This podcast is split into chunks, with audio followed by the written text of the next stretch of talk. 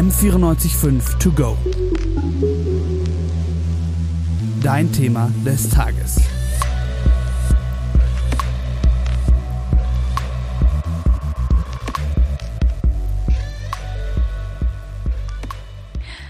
Ihr kennt sicher alle den Disney-Film Aladdin. Als Kind habe ich damals mit leuchtenden Augen auf den Fernseher gestarrt und war mega fasziniert davon, wie Aladdin und Prinzessin Jasmin auf ihrem fliegenden Teppich über den Wolken davonschwebten. Früher habe ich mir nicht viel dabei gedacht, denn was an erster Stelle stand, war die Faszination. Aber je älter ich geworden bin und je mehr ich mich mit verschiedenen Kulturen auseinandergesetzt habe, und das abseits von fiktiven Filmen, desto mehr ist auch mir bewusst geworden, ganz so unproblematisch sind diese Filme nicht. Welche unrealistischen Bilder und Stereotypen über nicht-westliche Kulturen transportieren solche Fantasy-Inhalte eigentlich? Mit dieser Frage haben wir, mein Co-Host Leonard Lehmann und ich, Panjan Chavari, uns beschäftigt. Was uns bei der Recherche aufgefallen ist, in diesem Zusammenhang wird oftmal der Begriff Orientalismus genannt. Was dahinter steckt und wie uns Orientalismus im Alltag durch Filme und Bücher begegnet, darum geht's heute im M945 To Go Podcast. Wir haben zwei Expertinnen gesucht und gefunden, die uns dieses Thema auch näher bringen können. Und das sind Aische Schellig und Nora Bensko.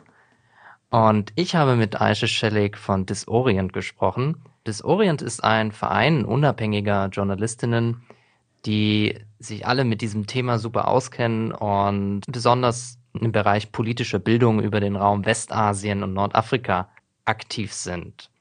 Postkoloniale Perspektiven liegen ihnen dabei besonders am Herzen. Aische selbst war schon Vorsitzende des Vereins und ist derzeit Beraterin für politische Bildungsarbeit und Film. Ihr fragt euch jetzt alle bestimmt, was ist überhaupt Orientalismus? Aisha hat mir das so erklärt. Ja, Orientalismus äh, würde ich als Linse äh, vereinfacht darstellen. Es ist eine Lesart, ähm, wie man etwas sieht, denkt und auch reproduziert als Wissen.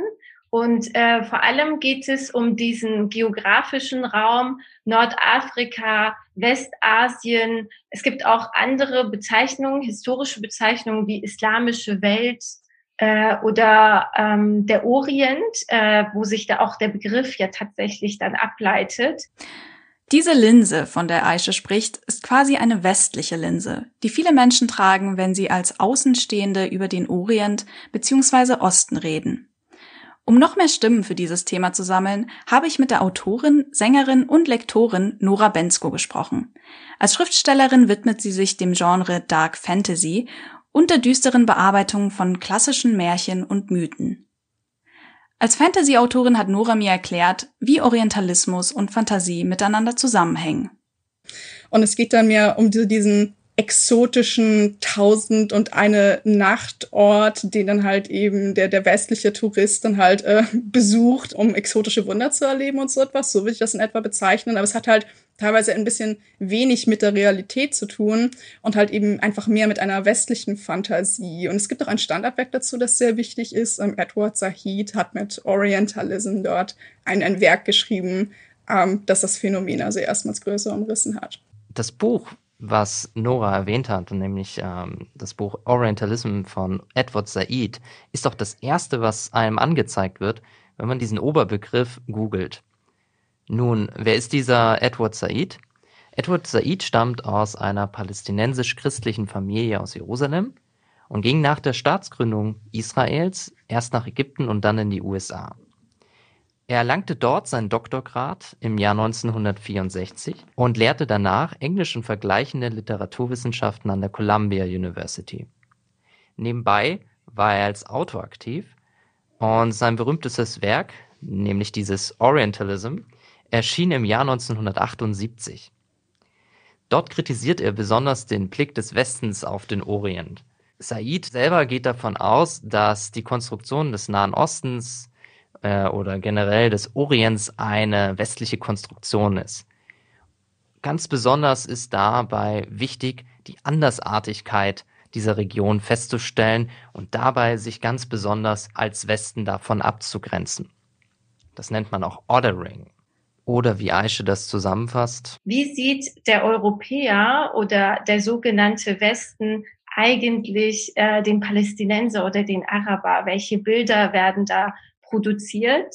Ähm, und da ist so ein ganz typische Gegenüberstellungen, würde ich sagen, die man überall findet, ist zum Beispiel rational versus irrational, dann Zivilisation versus irgendwie Barbarei, das Wilde.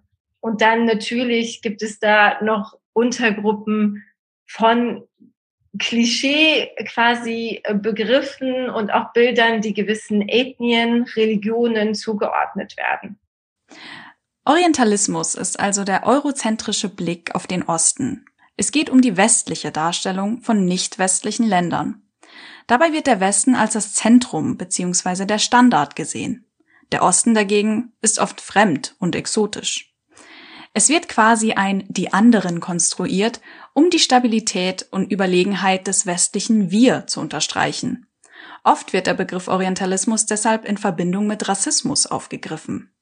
Aber wie sind diese beiden Dinge miteinander verzahnt und wo liegen vielleicht die Unterschiede? Ich glaube, Orientalismus kann oft so eine Art positiver Rassismus sein, den dann Leute auch gar nicht so wahrnehmen, weil ähm, da spielt ja ganz viel so kulturelle Faszination mit rein und das ist ja eben grundsätzlich nicht falsch, aber es ist halt eben falsch, wenn es dann ähm, die Lebensrealitäten von vielen Menschen übergeht. Ähm, zum Beispiel in, vielen orientalistischen Werken haben wir zum Beispiel eine ganz starke Sexualisierung auch ähm, von, von Frauen. Nora hat es gerade eben schon genannt. Die starke Sexualisierung und auch Fetischisierung von Frauen ausgehen von einem westlichen orientalistischen Blick.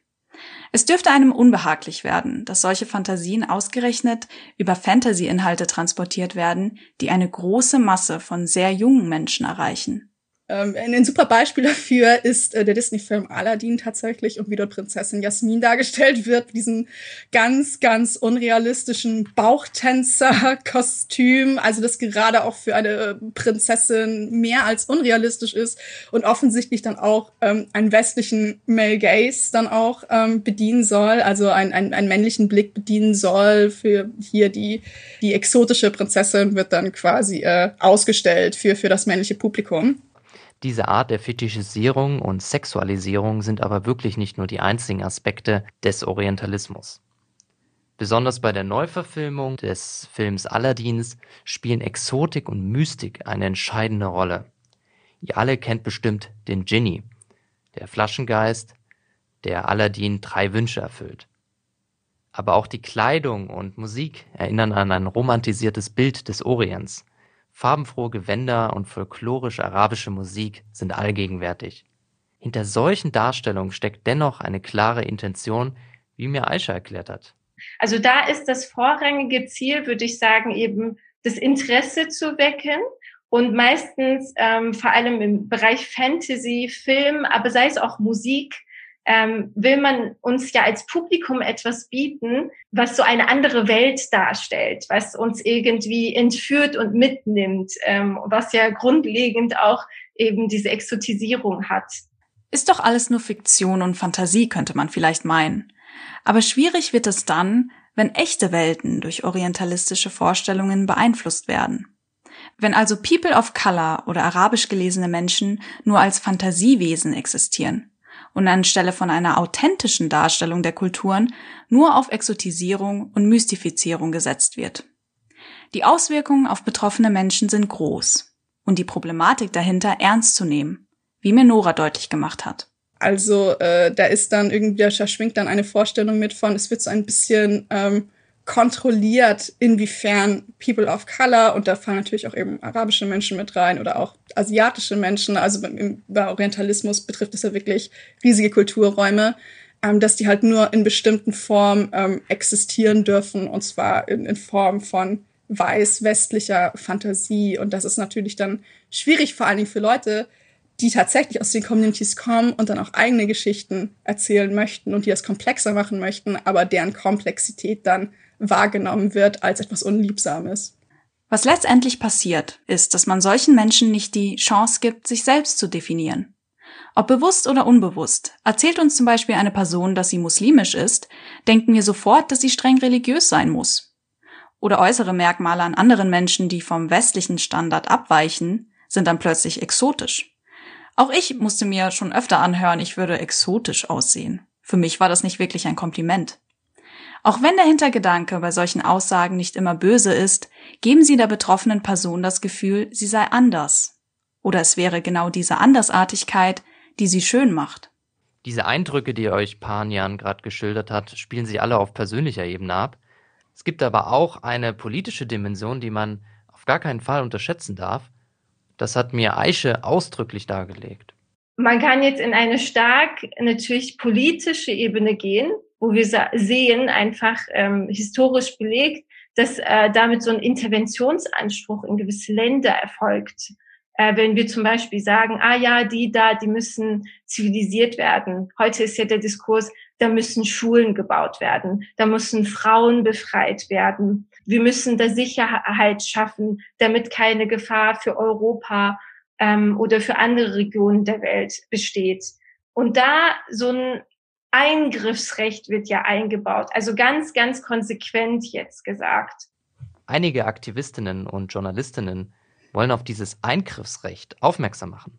Aber wirklich in der Öffentlichkeit ist dieser Diskurs noch nicht angekommen.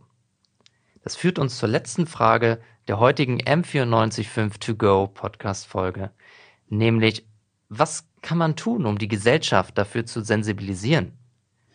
Während jeder oder jede von uns selbst dafür verantwortlich ist, sich weiterzubilden und mit dem Thema vertraut zu machen, kann oder sollte man natürlich nicht die Menschen vergessen, die solche Bilder reproduzieren. Und das sind die Film- und Literatur schaffenden Menschen.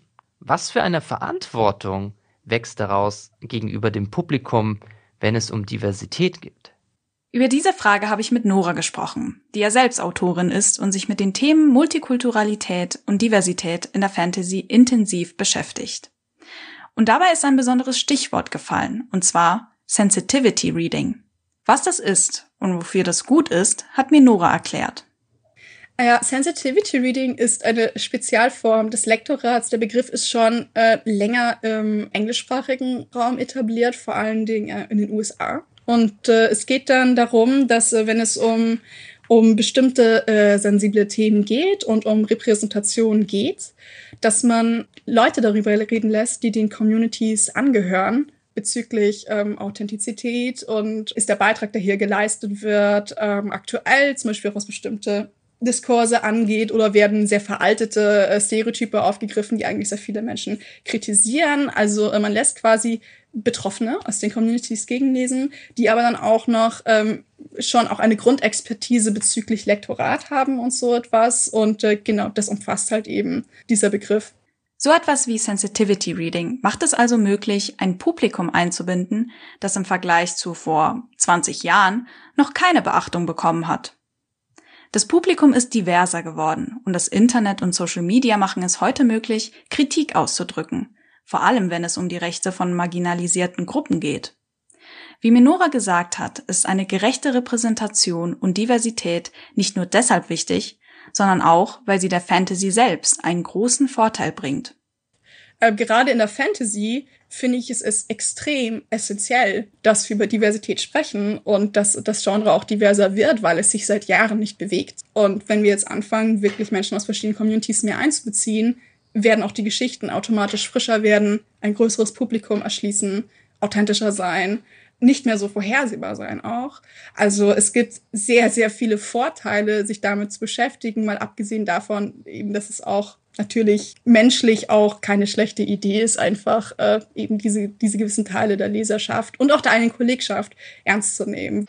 Wie man also sehen kann, wird der Diskurs um kulturelle Vorurteile und diskriminierende Darstellungen weiterhin hitzig geführt.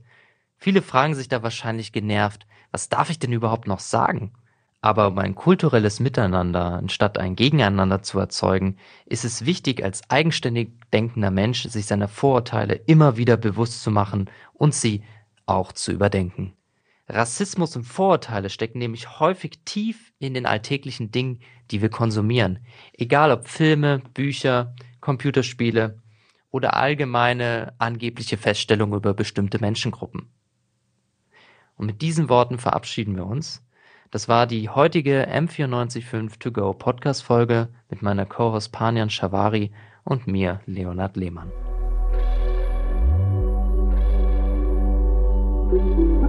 M945 To Go